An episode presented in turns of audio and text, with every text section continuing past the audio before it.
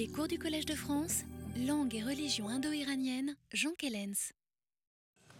Mesdames, Messieurs, merci de m'avoir suivi dans ce déménagement, mais qui nous permet euh, une projection agréable. Alors voilà, nous euh, en étions à, puisqu'une partie du cours est intitulée euh, Les origines du masdéisme, nous nous sommes posé la question de savoir quel est l'état des choses dans les gathas au point de vue de ce qu'on a appelé dualisme et euh, la stricte contextualisation des documents que nous possédons nous contraint à ne parler qu'en termes de liturgie et de rituel. Et nous avons détecté de cette manière une situation que j'ai définie par le terme d'antagonisme. cet antagonisme est incarné entre autres par euh, un groupe euh, qui répond au nom de Daiva. Euh, et nous avons tenté de définir quelles sont les caractéristiques de ce groupe dans le corpus gathique. Il s'agit, avons-nous pu constater, d'un ensemble global et anonyme de divinités secondaires, puisqu'elles sont à la fois sacrifiante et objet du et but du sacrifice, euh, qui eux aussi euh, demandent de sacrifier Ramazda, mais dont le sacrifice n'est pas agréé, dans les termes que nous avons vus. Alors, quel est le processus qui fait euh, des daïvas des dieux réprouvés, des, des sacrifiants réprouvés? Eh bien, la, euh, ce processus a été expliqué dans le Yasna 36 et ce, ce, processus se reflète encore dans le Yasna 32.5. Euh, dans le Yasna 36, euh, le, le, processus est le suivant. Premier point, les daivas sont victimes d'une illusion, d'une illusion, d'un leurre. le verbe qui est répété en 32 5 est le verbe dab. En réalité, c'est un verbe de chasse. C'est un type de chasse. C'est la chasse au leurre, hein, euh, ou à la pas, si vous préférez. Nous avons comme ça plusieurs termes. Même si la chasse est très peu, mentionnée dans l'Avesta, nous avons quelques verbes qui expriment les différents types possibles. La poursuite, pure et simple. La battue aussi, hein, avec euh, crier autour pour, pour euh, dénicher l'animal. Donc, euh, dab, ça, c'est le, verbe qui désigne la, la, chasse à la pas. Ils sont leurrés, ils sont victimes d'une illusion. Conséquence de cette illusion, ils ne font pas bien la différence entre les deux Mainyu, Vici. En conséquence de quoi? C'est une chaîne conséquentielle. Hein Chaque chose, une chaîne causale. Ils, ne cho ils choisissent Var, et ils choisissent la mauvaise triade. Pensée, parole, action. Ils choisissent la mauvaise triade. Alors, euh, comme vous le savez, cause ultime, il y a le fameux déplacement dans l'espace, il faudra quand même se poser la question. Euh, il court, il vers une entité mauvaise qui, elle, est nommée, qui apparaît plusieurs fois et qui s'appelle Aishma. Aishma. On traduit normalement par fureur. Hein, c'est un daïva comme un autre dans l'Avesta récent. Ici, il semble avoir un autre statut, hein, Aishma. Il ne fait pas partie du groupe. Les daïvas courent vers lui, nous, dit, disent le Yasna 36. On traduit par fureur, mais il faut se méfier. Il faut se méfier, c'est une signification purement euh, étymologique. À partir du latin ira, qui lui-même pose d'ailleurs problème pour les latinistes du point de vue de l'étymologie, et euh, le sanskrit Ishmin, avec euh, un problème également. Bien, alors, euh, l'effet de cette, de cette chaîne causale, c'est qu'ils entraînent les hommes dans leur erreur. Ils entraînent les hommes dans leur erreur, c'est ce que, ce que nous disent à la fois le Yasna 36 et 32, 5. Bah, euh, alors, euh, Aishma est toujours lié au Daiva, je fais la remarque en passant avant de venir à autre chose, euh, ce qui fait que dans toutes les attestations de Daiva, le rapport est établi, soit avec Machia, hein, le nom péjoratif des hommes, soit avec Machia, soit avec Ashma, soit avec les deux. Hein. aucune attestation d'Aïva n'est indépendante de l'une de ces deux notions. Alors, c'en est fini, n'est-ce pas? C'en est fini pour le discours sur les daïvas. Pourtant, nous n'en avons pas fini avec le pandémonium, car le Yasna 32, d'une certaine manière, est un, pandémonium. Euh, nous allons maintenant, euh, la notion, la notion qui va prendre de l'importance, qui va être traitée, c'est celle d'Aïna. Aïna. À nouveau, il faut bien se représenter ce qu'est ce mot parce que c'est très fréquent. Euh, c'est un mot vieil avestique. C'est un mot vieil avestique. Euh, il n'a pas d'équivalent dans l'Yasna Haptankaiti, dans la partie Yasna Haptankaiti du vieil avestique, en fonction de cette caractéristique euh, sur laquelle, dont nous avons déjà parlé, qui est que le Yasna Haptankaiti ne fait aucune allusion au versant négatif. Donc le mot n'est pas, euh, le mot n'est pas haptahatique, il est exclusivement gathique. Il est plus fréquent dans la Gata Hudavaiti, beaucoup plus fréquent que dans les autres Gata. Il n'existe plus dans l'Avesta récent, sauf euh, dans cette partie euh, du Homestone qui a pour caractéristique d'utiliser un, certain nombre de mots qui, vont, qui n'existent plus dans le reste de l'Avesta récent il semble que le Homestone utilise un vocabulaire relativement archaïque. ce n'est pas, pas, le seul mot dont, euh, à cet égard que l'on puisse définir comme ça. C'est un mot qui étymologiquement ne fait pas de difficulté, puisqu'il correspond au sanskrit védique enas. Euh, le terme va se faire insistant. Euh, on trouve dans l'astrophe 6, il est répété jusqu'à euh, jusqu'à la strophe 8, euh, jusqu'à 6, 7 et 8, le mot Enas. il est mentionné avec insistance. Vous voyez la strophe 6, il y a beaucoup d'Enas. Les Enas sont qualifiés de pourrous, ils sont nombreux. dans, les dans les deux attestations de la strophe 7 et 8, le mot est marqué par un démonstratif au pluriel. Césénas, Césénas. Donc euh, le démonstratif insistant. Euh, malheureusement, euh, nous ne comprenons pas bien, et pour des raisons diverses. la strophe 6, le problème c'est que c'est une de ces strophes, il y en a malgré tout quelques-unes, qui portent les marques d'un accident de transmission.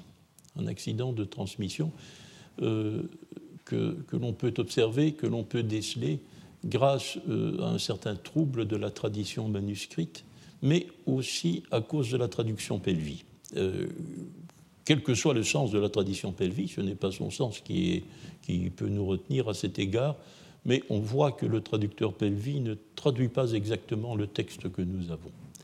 Et cela semble s'expliquer du fait que le texte que nous avons est abîmé ce n'est plus le texte que. Il a été déformé, il est, abîmé, il a subi euh, une détérioration et nous ne pouvons pas malheureusement le restituer.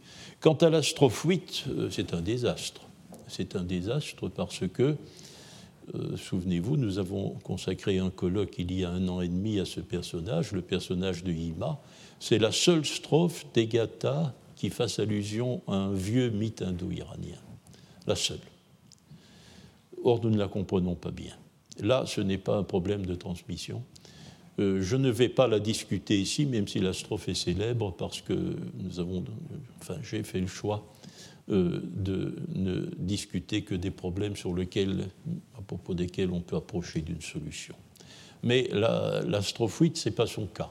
Ce n'est pas son cas parce qu'il y a quelque chose d'irréductible qui a été discuté dans tous les sens avec les solutions les plus improbables, n'est-ce pas L'hémistiche B' euh, est strictement incompréhensible, échappe à toute analyse.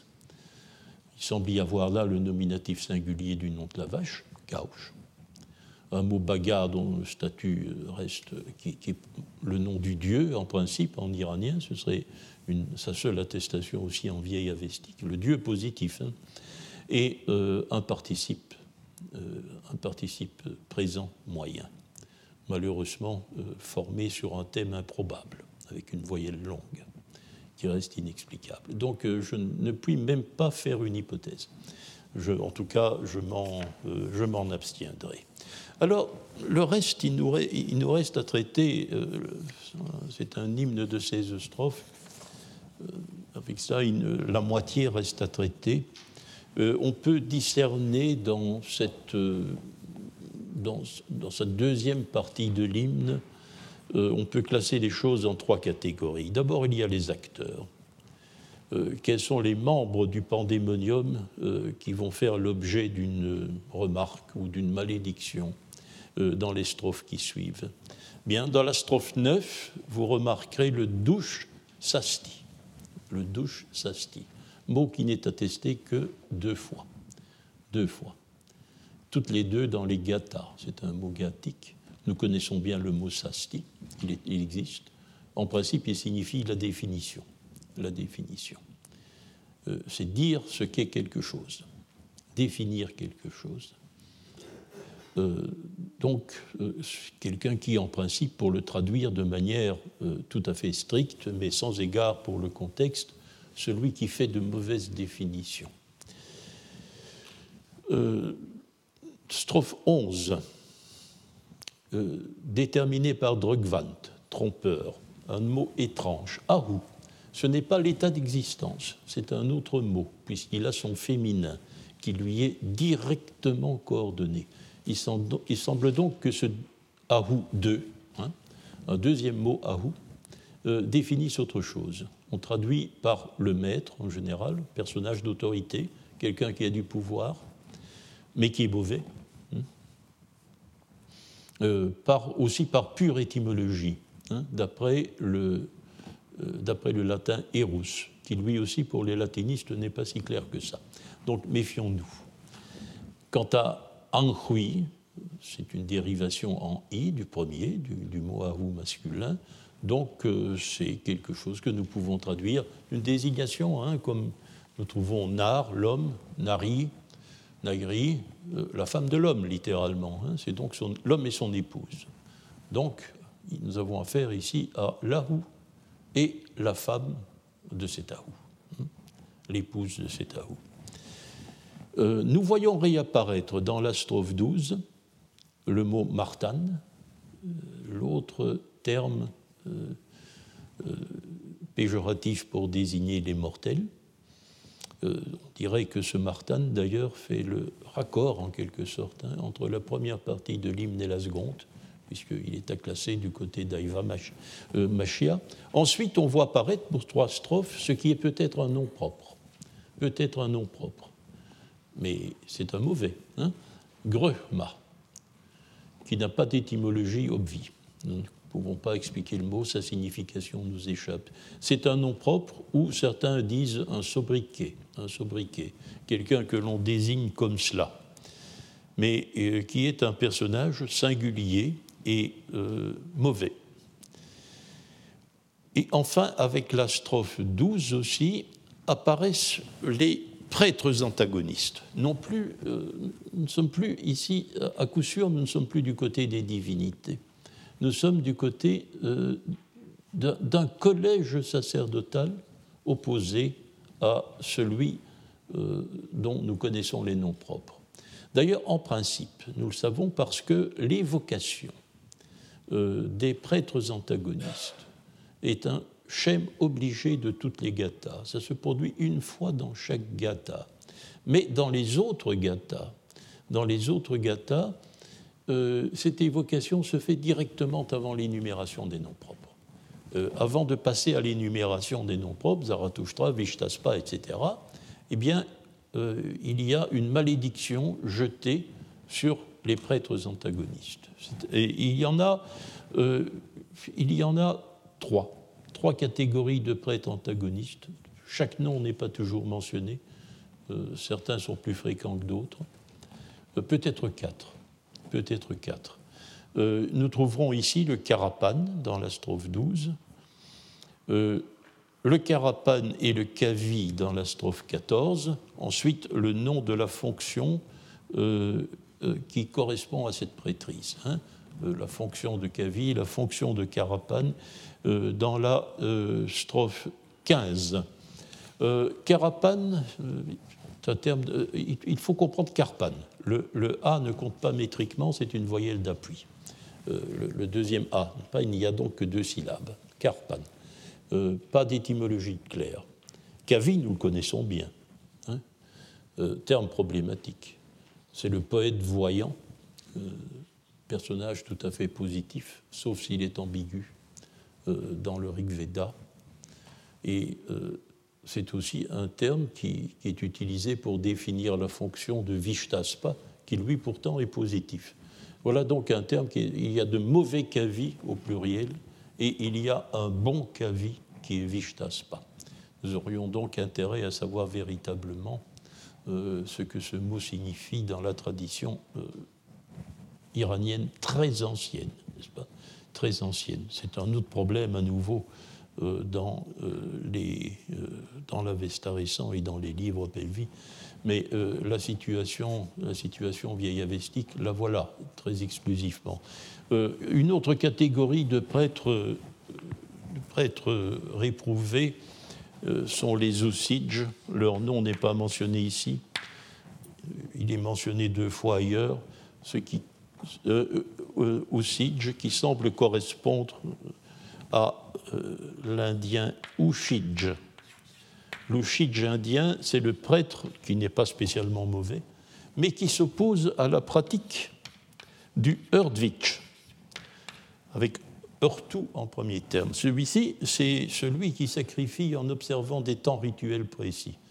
Euh, remarquez que les prêtres avestiques sont par excellence ceux qui font cela. Hein. Ils se soumettent, c'est l'évidence, et dans l'Avesta récent, mais aussi comme nous le savons dans l'Avesta ancien, ne fût-ce que par la toute première strophe, là où Navairia, ils se soumettent, ils observent des ratus. Ils observent des ratus, c'est-à-dire des temps rituels précis euh, qu'il ne, faut pas, euh, euh, qu'il ne faut pas manquer. Euh, au contraire, semblerait indiquer que c'est celui qui sacrifie comme il veut, ouch, ouch vouloir, comme il veut, c'est-à-dire sans observer de temps rituel précis il faudrait plutôt dire quand il veut. Euh, si cette étymologie est correcte, si cette étymologie est correcte, euh, est bon. Euh, il s'agit peut-être, ici nous avons une idée un peu plus particulière de, ce que l'on reproche à ces prêtres, n'est-ce pas, c'est de ne pas observer les ratous. C'est une pratique qui consiste à sacrifier sans tenir compte de temps rituel. Le quatrième, c'est le Magavan, je pense. Hein, nous en avons parlé plus exactement au séminaire. Le Magavan, mentionné deux fois, euh, le Magavan semble être aussi un prêtre réprouvé, associé lui aussi euh, aux malédictions qui, vont de pair avec l'énumération des noms propres. Et euh, si je voulais me livrer à une petite provocation ou, me laisser aller à une audace peut-être irréfléchie, je me demande si ce n'est pas la variante dialectale vieille avestique du nom des mages. Peut-être. Ce n'est pas exclu. On peut voir les choses comme ça. Hein. Euh, L'Avesta qui est réputée ne jamais faire mention des mages, sauf une fois, euh, sauf dans l'Avesta récent, une fois elle est énigmatique. Bah, peut-être que les gathas, elles le font. Mais c'est avec une variante, une variante de dérivation. Hein. Van au lieu de ou comme suffixe. Euh, c'est une possibilité. Mais nous ne pouvons rien tirer de cette, euh, de cette observation-là. Alors voilà cela pour les acteurs. Voilà le, euh, les antagonistes. Alors, quelle est l'action que ces acteurs entreprennent?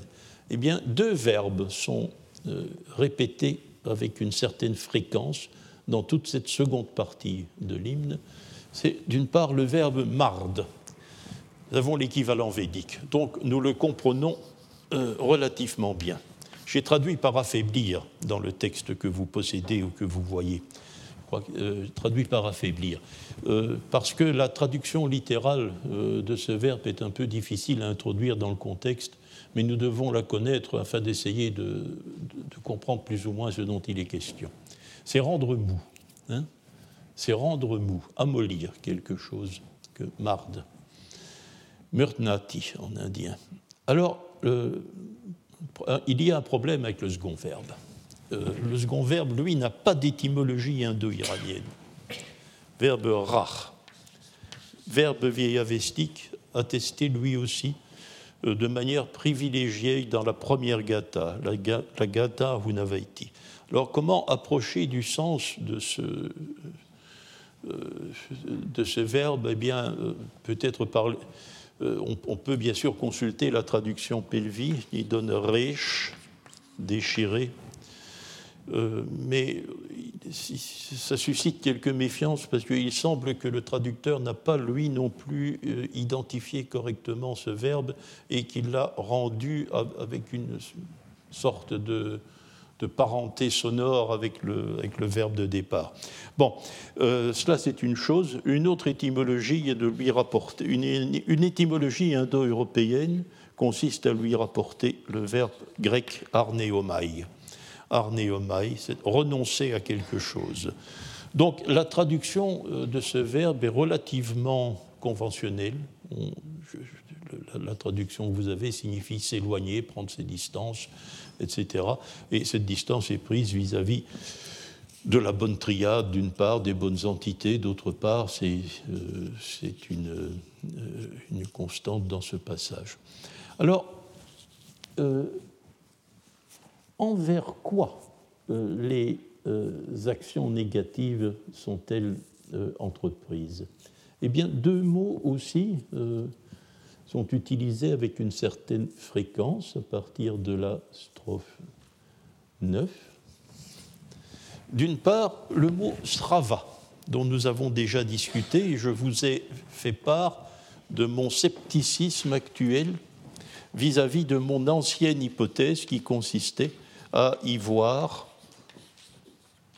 le nom que les gathas se donnent à elles-mêmes. Car le mot gata n'est attesté que dans l'Avesta récent. Euh, comment euh, ce texte se nomme-t-il lui-même? Ça, nous n'en savons strictement rien, si ce n'est peut-être Srava. Euh, car c'est un Shrava, Shravas, dans le sens védique, c'est pas difficile, ça peut être le nom de l'hymne, l'hymne, peut-être bien. C'est un sens en tout cas qui est, dont il faut tenir compte, y compris dans cet hymne. Il est évidemment incontestable ce sens-là dès lors que le mot est objet d'un verbe de récitation. Hein, augeda, hein, avec le, terme augeda par exemple, dans le yasna 32, euh, euh, euh, le yasna 32 où, il est question, le yasna 32, 10, pas, où on vous dit que regarde le terme sravor, les hymnes, il affaiblit les hymnes. Celui qui dit augda, celui qui dit achishtem, un mauvais hymne, pour voir de ses yeux euh, la euh, vache et le soleil. Bon. Euh, donc, Srava donc, est un nom possible de l'hymne, mais c'est aussi peut-être simplement un terme qui désigne la rumeur. Hein, il fait partie de ce. Nous allons dire un mot de cela bientôt. Djiatu, euh, traduction par subsistance ou force de vie. Subsistance sous forme de vie. Euh, nous pouvons, euh, avec un très grand degré de probabilité, comprendre ce qui est entendu par là dans ce contexte-ci. J'en reviens à la strophe 32.5, 32.5 où les Devas sont accusés de leurrer le mortel, machine, hein, euh, euh, au sujet de l'immortalité et de la Hujiati. Hujiati est la variante, est la variante de, euh, de c'est sa variante de composition. Avec Hu, bon, hein, degré plein du verbe vivre, Mais la, composition provoque la substitution du suffixe. Euh, le suffixe ti est le suffixe de, composition du verbe vivre, tandis que le, euh, mot simple euh, est formé avec le suffixe tout, qui par ailleurs pourtant n'est pas extrêmement fréquent en, en avestique en général. Les noms en tout représentent par rapport au védique une catégorie relativement pauvre. Ils ne sont pas inexistants, loin de là, ils sont, bien attestés, mais ils ne sont pas d'une fréquence, euh, euh, équivalente à euh, celle de, de l'Indien. Quant à ce que cela représente, ce que représente Jatu, ce que représente Jati, le Yasna 32.5 nous permet de le saisir, je pense, n'est-ce pas? Il s'agit de ces quatre forces qui sont finalement les forces d'immortalité. Ces forces culminent dans le terme ameretat que nous avons ici, et qui est l'immortalité. Hein, euh, les trois autres étant des, des, forces qui approchent en quelque sorte de l'immortalité, qui ne sont pas encore l'immortalité réelle, Urvatat, qui est le fait que le corps est entier. Hein. Euh, c'est la manière dont on dit la santé hein, en vieil iranien, c'est l'intégrité du corps. Et d'autre part, Tavishi, c'est être fort, c'est la force.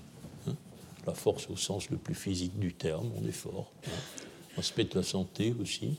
Et Utayuiti, c'est la jeunesse persistante, hein, être jeune. Hein. être jeune de manière durable. Et bon, c'est vous voyez, ce sont trois forces qui convergent en quelque sorte vers la, si elles se réalisent pleinement dans la notion d'immortalité. Or, euh, voilà ce qu'est le djihatu. Hein affaiblir le djihatu, euh, abîmer le djihatu dans le reste de l'hymne, eh ben c'est évidemment exercer une action négative envers, cette constellation de forces qui se réalise finalement dans l'immortalité. Euh, voilà donc euh, comment se, se présente cet hymne entièrement, ce chapitre, pardon, entièrement consacré au versant antagoniste des bons sacrifiants, dont la présentation maintenant commence à se faire lointaine, hein, dans, le premier, chapitre. Euh, et euh, nous avons vu que euh, cet antagonisme, hein, eh bien, il va s'évaporer. Il va s'évaporer. Il s'évapore dans la strophe, dans la strophe 15. Vous savez, la, strophe 15, et on voit que Vitnas, hein, les fonctions de Kavi et de Carapane, euh, nous dit-on, bien, euh, ceux qui ont cette fonction sont éliminés par ceux qui veulent empêcher de disposer à volonté de la djiatu, hein, euh, donc des forces de vie. Hein, et que ce soit ceux-ci, ceux qu'ils veulent empêcher, qui soient portés plutôt qu'eux dans la maison de la bonne pensée. L'élimination de l'antagonisme. À quoi cela correspond, je ne sais pas, hein, bien sûr, mais l'antagonisme est résolu. Euh, le problème, quand c'est la strophe 16. Je ne l'ai pas traduite parce qu'elle est strictement intraduisible. Elle est strictement intraduisible. Ce serait une malhonnêteté intellectuelle euh, de, de prétendre même formuler une hypothèse. Alors je préfère ne pas traduire il y a peut-être deux ou trois strophes dont c'est le cas dans, euh, euh, dans les gathas, mais il ne faut pas. Ce serait. Bon, je, préfère laisser, euh, laisser pratiquer cette solution. On a, dit que c'était une solution de couardise, mais bon, écoutez, non. Hein, je, serais, je, ne, puis véritablement faire aucune hypothèse sur cette strophe-là. heureusement, heureusement, la strophe précédente nous a signalé que l'antagonisme était en voie de résolution. Il ne sera pas achevé tout de suite. Il, faudra, il, faudra, il y aura encore euh, il y aura une dernière opération. Euh, elle est présente euh, dans l'hymne 33, l'hymne 33.4. Dans l'hymne 33.4, les antagonistes ne sont plus présents. Mais il s'agit, comme nous l'avons vu d'ailleurs lors du cours de l'an dernier, de purger, euh, de purger les cercles de l'appartenance sociale qui s'étaient constitués autour du feu, rappelez-vous. Il s'agit de euh, purger ces cercles en quelque sorte du mal qui leur est intérieur. Il s'agit non plus d'un groupe antagoniste, mais d'une sorte, non plus d'un ennemi extérieur, comme l'on dirait aujourd'hui, mais d'un ennemi intérieur. Hein. Euh, et alors, cela fait, cela accompli, eh bien, on peut en venir réellement au sacrifice proprement dit, à la libation de Hauma, en vérité, hein, à la libation de Hauma et euh, à l'offrande carnée, comme nous l'avons vu l'an dernier. Car nous avons désormais opéré la jonction avec le cours de l'an dernier. Nous, sommes arrivés avec la résolution de l'antagonisme au moment sacrificiel que nous avons analysé euh, lors du cours précédent. Hein, euh, la partie blame est terminée, l'antagonisme s'est résolu, l'ennemi extérieur d'abord euh, s'est évaporé, Vinas disparu, et les, nous avons par le sacrifice écarté le mal intérieur de, à nos propres cercles d'appartenance sociale. Dès lors, on peut sacrifier. Le sacrifice, les deux offrandes peuvent avoir lieu. Bien, alors euh, je, voudrais euh, voir que ceci se traduit euh, de manière extrêmement nette par un retournement de l'antonymie. Souvenez-vous, la strophe, la strophe 32.3, qui représente le début du discours que Ahura Mazda tient au Deva pour, le, pour leur dire qu'ils n'agréent pas leur sacrifice, euh, présente une situation d'antonymie avec euh, la strophe 2, n'est-ce pas? On dit, euh, quelles sont ces, ces, antonymies? Eh bien, la mauvaise pensée, akat mananko, par opposition à la bonne, vohu mananka dans la strophe 2, bien sûr, la drodge, euh, par opposition à l'agencement, à Cha, hein, à Cha dans la strophe 2, Dojas Cha dans la strophe 3, et euh, en opposition à Armaïti, euh, la Pairimaïti, la négligence. Au lieu de la pensée adaptée, la pensée négligente, hein, Parimati.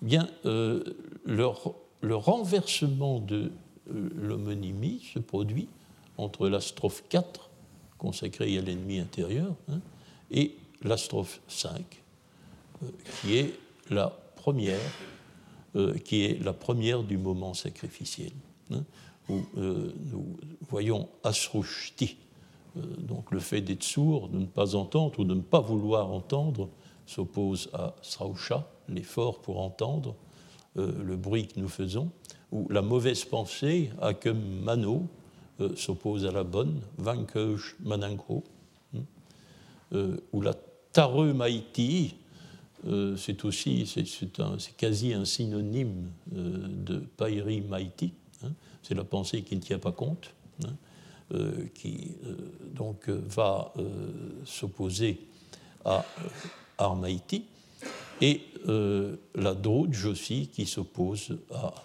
l'agencement, Achat A.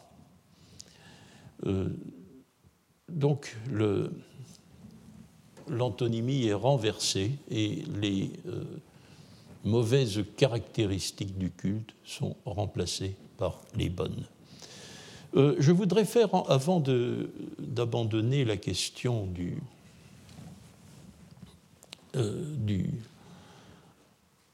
de l'antagonisme, je voudrais encore faire deux remarques. Si euh, nous observons le cours général du chapitre 32, euh, nous voyons aussi euh, se dessiner un certain type de processus qui nous rappelle en résumé, en raccourci, le processus qu'a observé jusqu'ici la Gata tout entière. Et c'est un hasard si dans la première strophe, nous trouvons le verbe demander, yasat, comme dans la strophe 28. N'oublions pas que la strophe 28 est caractérisée, euh, se, définit elle-même comme un yana, verbe ya, hein, verbe ya que l'on trouve dans le bouyana ou dans le verbe yasat. Hein, demander, c'est une demande. C'est comme cela que se présente la première strophe. Ensuite, 32.5, Hein, euh, nous, en avons, nous, en avons, beaucoup parlé hein, dans cette analyse parce que l'étude elle est très claire et elle nous permet certaines réflexions. Bien, cette strophe 5, c'est tout de même le rassemblement de la mauvaise triade, le rassemblement de la mauvaise triade du comportement rituel, la pensée, la parole et l'action, sous l'égide du Mainyu, et avec pour objectif l'immortalité. Euh, ce que nous ont expliqué progressivement depuis euh, le Yasna 36, euh, la strophe des deux Mainyu, et de leur importance pour faire le choix d'un comportement adéquat, et d'autre part, certaines strophes euh, dans euh, l'appel à répondre à des questions que l'on adresse à, à, Mazda dans l'Iasna 31. ces strophes nous ont, nous, ont, expliqué que ce qui était finalement le but du sacrifiant, c'était d'établir une union, hein, sar, hein, sar, S-A-R, hein, c'est le verbe union, avec les forces de l'immortalité la, santé, la, force, la force et la jeunesse et l'immortalité. Donc, euh, en raccourci, euh, nous avons ici le manu, la triade euh, et la finalité sacrificielle. Oui, Ahura Mazda a parlé au sacrifiant dans le Yasna 31, hein, parce que le sacrifiant lui a demandé de parler lorsqu'il l'a interrogé. Il a fini par parler et le transfert de connaissances a eu lieu. Euh, c'est à ces notions que, que, le, que, le, chapitre 31 était consacré. Donc euh, l'opération d'échange oral a réussi. Le transfert de savoir est passé de la divinité euh, au sacrifiant. le Dieu a parlé et il a bien parlé. Hein. Mais ici, ce n'est pas le cas. dans le Yasna 32, au contraire, Mazda va leur dire des zakars, des mauvaises choses. C'est la strophe 12. J'ai traduit par dire des injures. Hein. Ici, euh, la divinité parle aussi, mais ce n'est pas pour transmettre le savoir, c'est pour le refuser et pour injurier. Hein.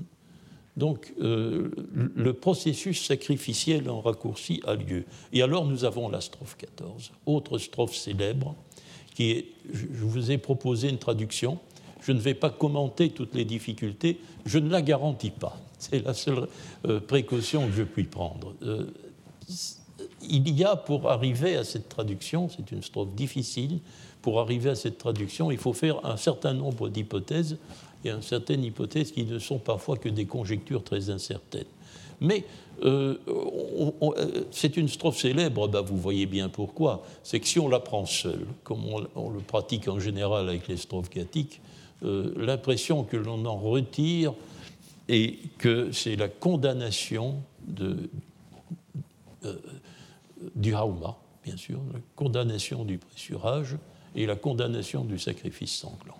D'où cette, euh, cette, idée, cette, cette, hypothèse, à mon avis, parfaitement absurde sur la nature du masdéisme du zoroastrisme, si vous voulez, qu'il faut y voir une répudiation euh, de l'usage de la niqueur enivrante Hauma et euh, du sacrifice sanglant. Elle est fondée essentiellement sur cette strophe, oui aussi pour le sacrifice sanglant sur le Yasna 29 comme nous l'avons vu, mais euh, les deux ingrédients sont réunis ici de manière frappante. Or, si nous ne nous trompons pas, la libation de Hauma et le sacrifice sanglant vont avoir lieu. Mais dans l'Yasna 33, pour le Hauma, dans l'Yasna 34 pour le sacrifice sanglant. Ici, euh, c'est l'aboutissement du mauvais sacrifice projeté par les Daivas et leur, euh, leur clergé, ou, les hommes qui, qui, sont entraînés dans leur erreur, n'est-ce pas? Et euh, voilà, ils aboutissent eux aussi dans les, toutes les ultimes strophes. C'est l'ultime strophe avant la dissolution de l'ennemi, hein, la strophe 15. Eh bien, ils arrivent eux aussi à ce moment qui est le moment final de la gata et qui est l'offrande de Haoma et de sacrifice sanglant, mais euh, elle est condamnée. Pas? Nous avons l'impression que ce que nous raconte euh, en raccourci le Yasna 32, c'est un échec sacrificiel. C'est un échec sacrificiel, n'est-ce pas? Qui est introduit d'une certaine manière dans euh, la réussite sacrificielle que, nous raconte, elle, la Gata tout entière, la Gata Hunavaiti. Alors on a dû en passer là. La Gata Hunavaiti, pour nous raconter cette réussite sacrificielle, euh, nous a à un moment donné raconté un échec sacrificiel, un échec sacrificiel d'un panthéon et d'un clergé antagoniste. Alors, euh, je, voudrais, euh, je voudrais à cet égard faire cette réflexion. Le yasna récent, le récent a des variantes, des variantes qui sont dépendantes du moment sacrificiel, du heurtou, du ratou. Or, ces variantes, par chance, nous en connaissons une, parce que certains manuscrits du yasna euh, sont fondés sur elle. Sont fondés sur elle. C'est la variante dite du Videvdat Sadé. Alors que euh, le yasna, tel que les autres manuscrits nous le présentent uniformément, unanimement, est euh, un rite. Le yasna 1 nous l'explique, les huit premiers chapitres d'une manière générale du yasna nous l'expliquent, sont un rite havani, c'est-à-dire un rite euh, qui commence au matin.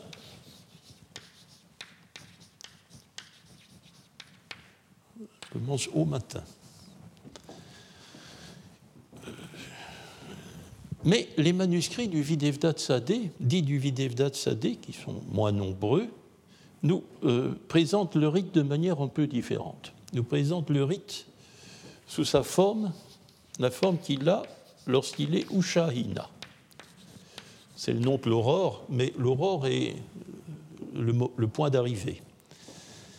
point d'arrivée. Et donc le, rite qui commence à minuit, le rite qui commence à minuit, hein, et euh, qui a pour but de permettre de,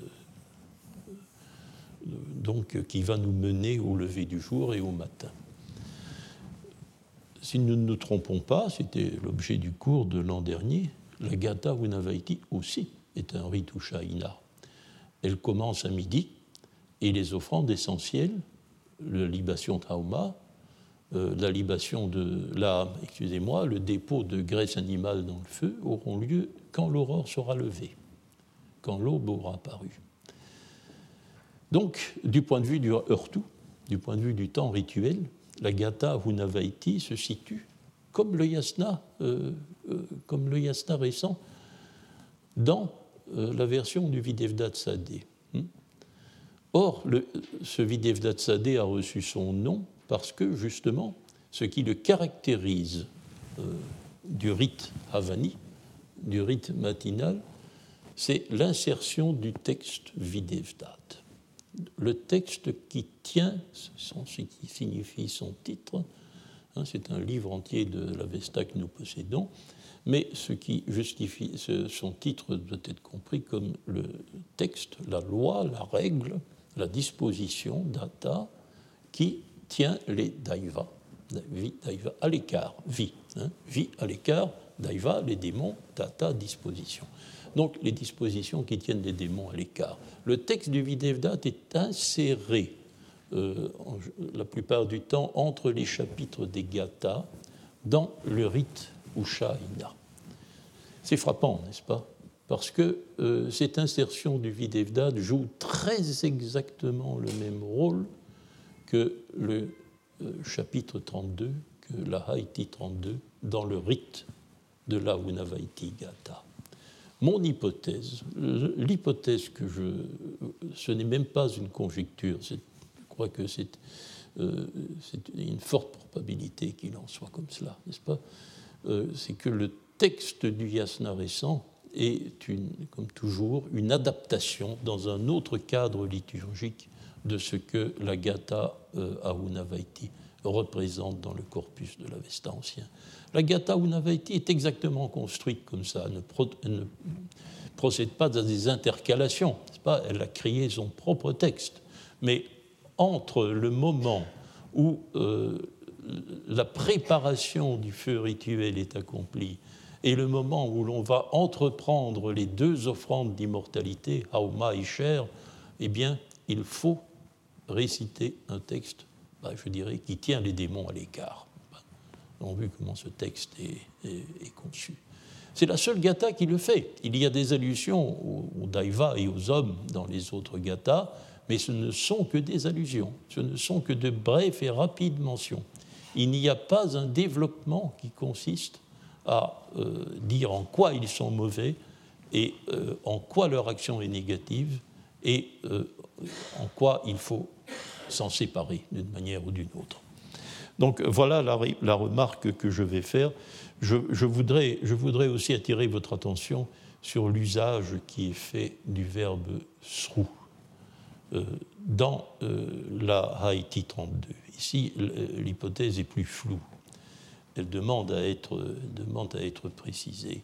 Mais euh, l'insistance qui est mise sur le verbe srou au passif, c'est-à-dire être entendu, être entendu, hein, la forme étant le plus souvent sravi, mais nous en avions déjà un avant-goût dans le yasna 33, avec les deux maniou.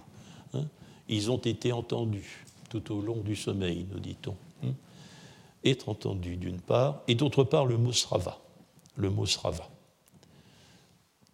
L'hymne, parce que c'est un bruit parmi les autres, mais peut-être aussi simplement parfois la rumeur.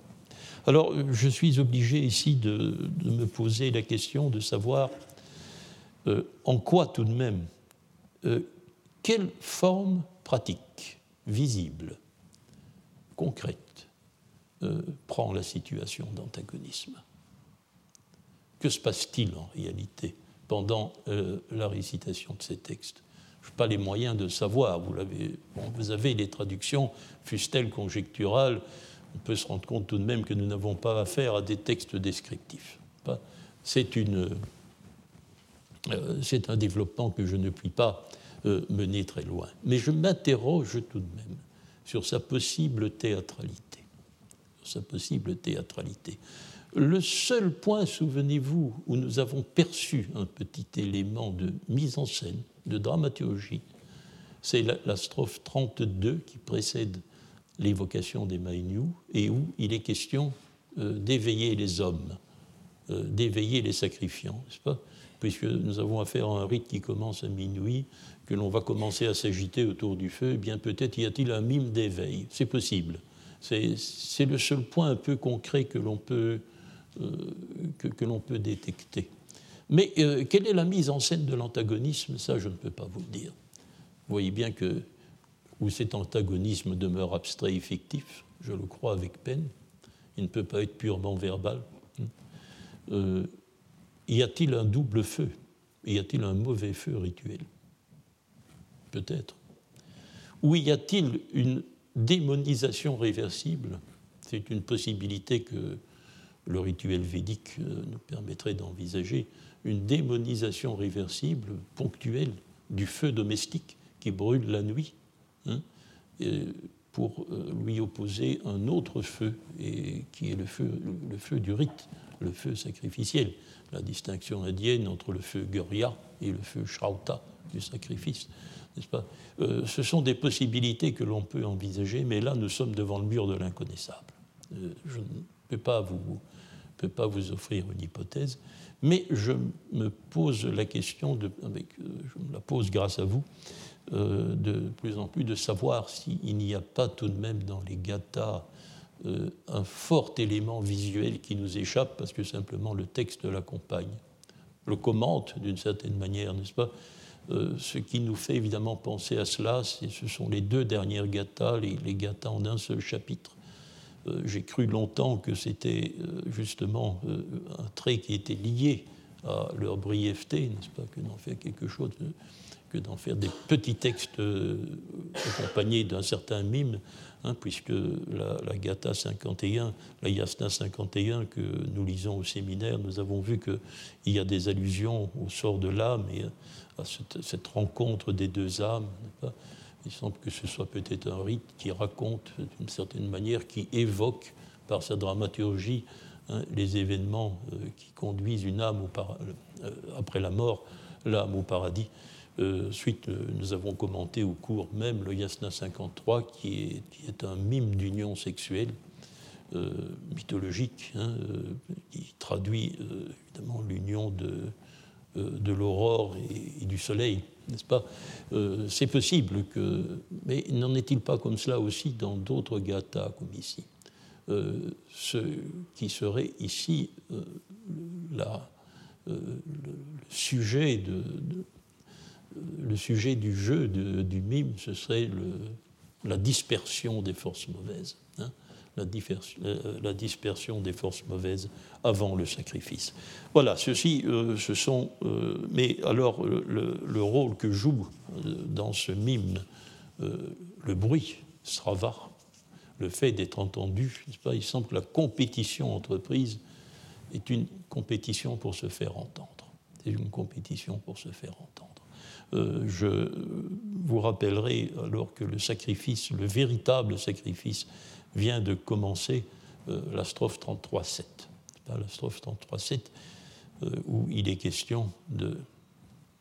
donc, grâce à Acha et à Vohumana, nous dit le deuxième vers, par Acha et par Vohumana, donc par l'agencement et la bonne pensée, par, les, par quoi? Par quoi? Je suis entendu, souillé, à nouveau une forme passive du verbe entendre, je suis entendu par eux, plus loin, plus loin que le Magavan, le mauvais prêtre Magavan. Donc ma, voix a porté plus loin, le bruit que j'ai fait, le bruit que mes pressoirs à Soma ont fait, le bruit de mes hymnes, n'est-ce pas, a porté plus loin que celle, bah, que celle de mes antagonistes. C'est ce que constate la strophe 33.7. Donc euh, peut-être est-ce fondamentalement euh, le bruit euh, qui constitue la théâtralité du rite dans ce cas-ci. Alors voilà, je, voudrais encore répondre peut-être à une petite question avant la fin de cette heure où nous avons traité finalement de l'antagonisme. Nous consacrerons nous consacrerons l'heure prochaine, qui sera la dernière, euh, à, en venir tout de même à la question, à essayer de faire le point sur la question du monothéisme. Là aussi, je voudrais l'aborder d'une autre manière que celle qui a été entreprise, je ne veux pas dire seulement par mes collègues, mais aussi par moi-même.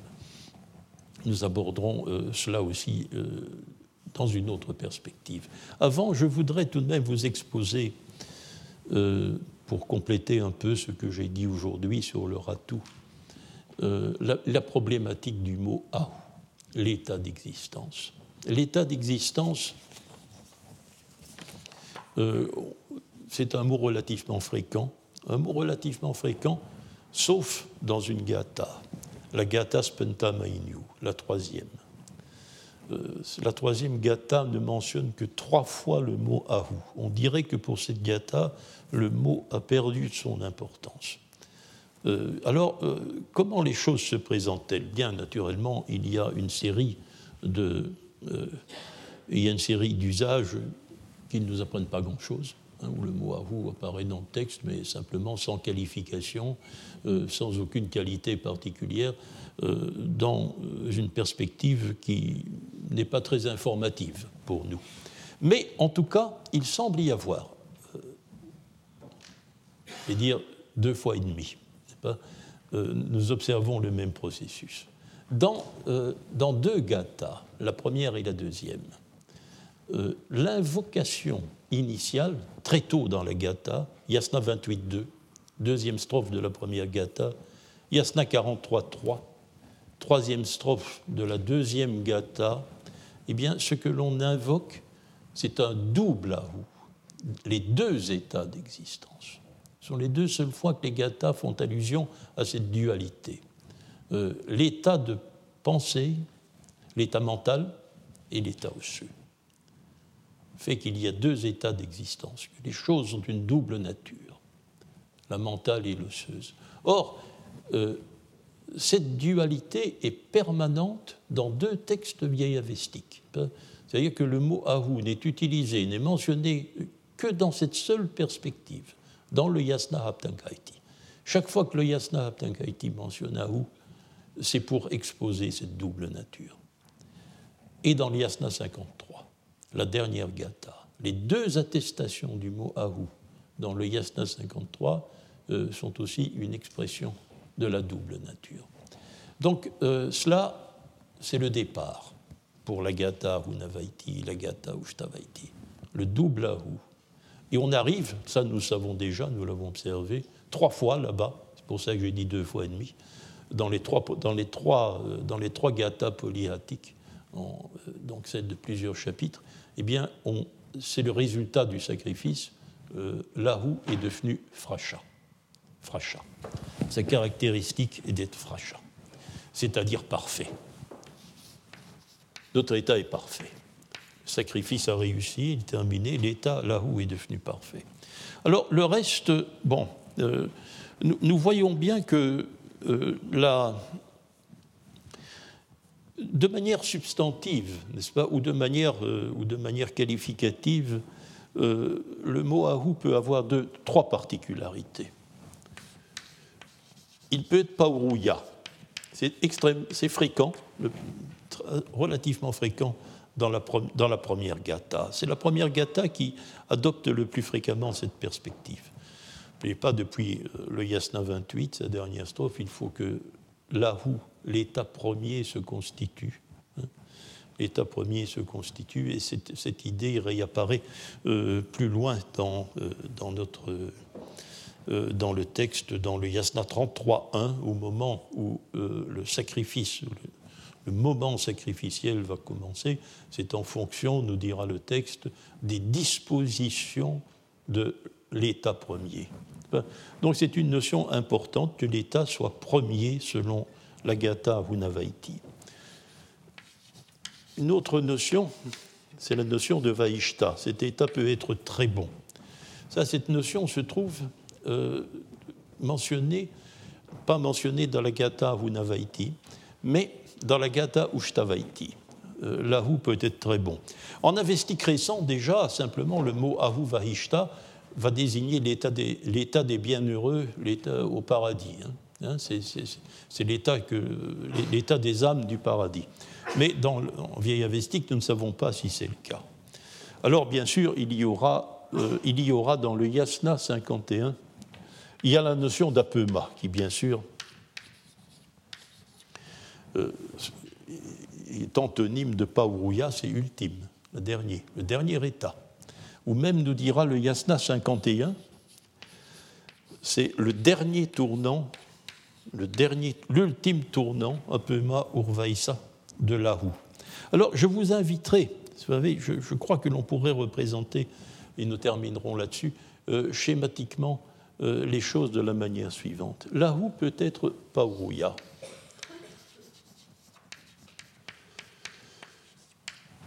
Lorsque le Mainyu intervient,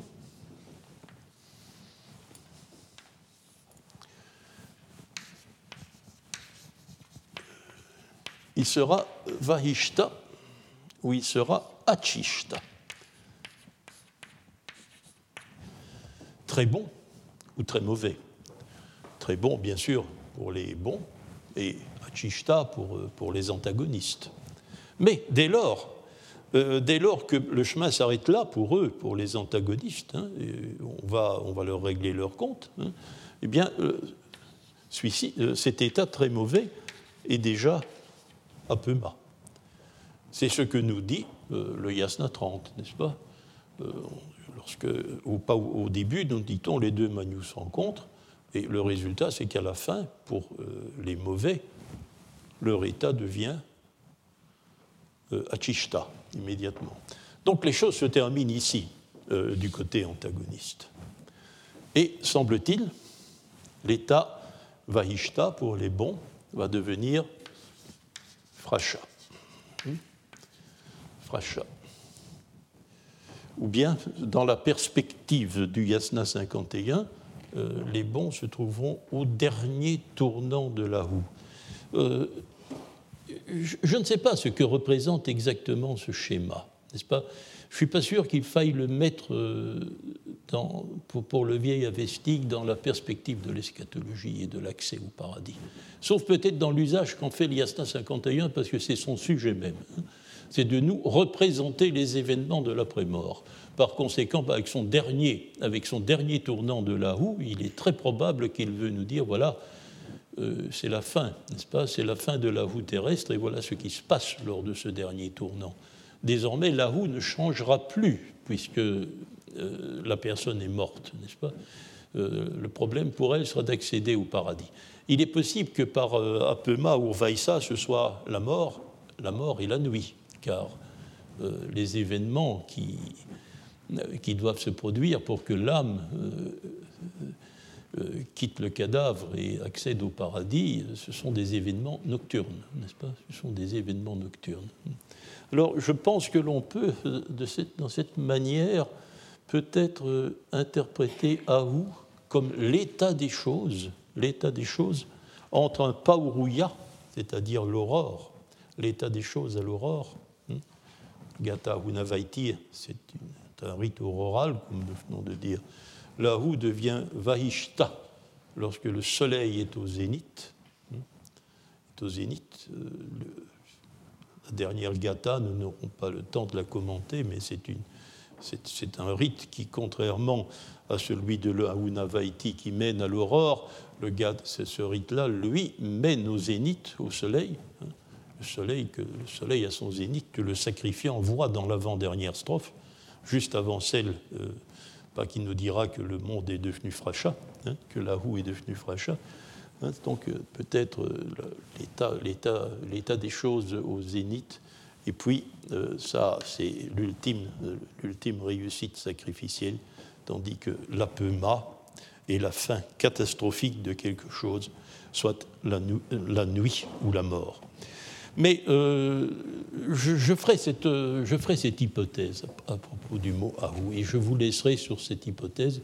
Je sais qu'elle est un peu vague, c'est pour cela que je ne vous ai pas consacré trop de temps, mais je voulais tout de même la tenter. Alors, donc, la semaine prochaine, je vous remercie, mais la semaine prochaine, nous tenterons de faire le point sur la question euh, du, du monothéisme et puis aussi peut-être euh, brièvement sur la doctrine des millénaires, parce qu'il faut aussi en dire un mot. Je vous remercie. Retrouvez tous les contenus du Collège de France sur www.colège-2-france.fr.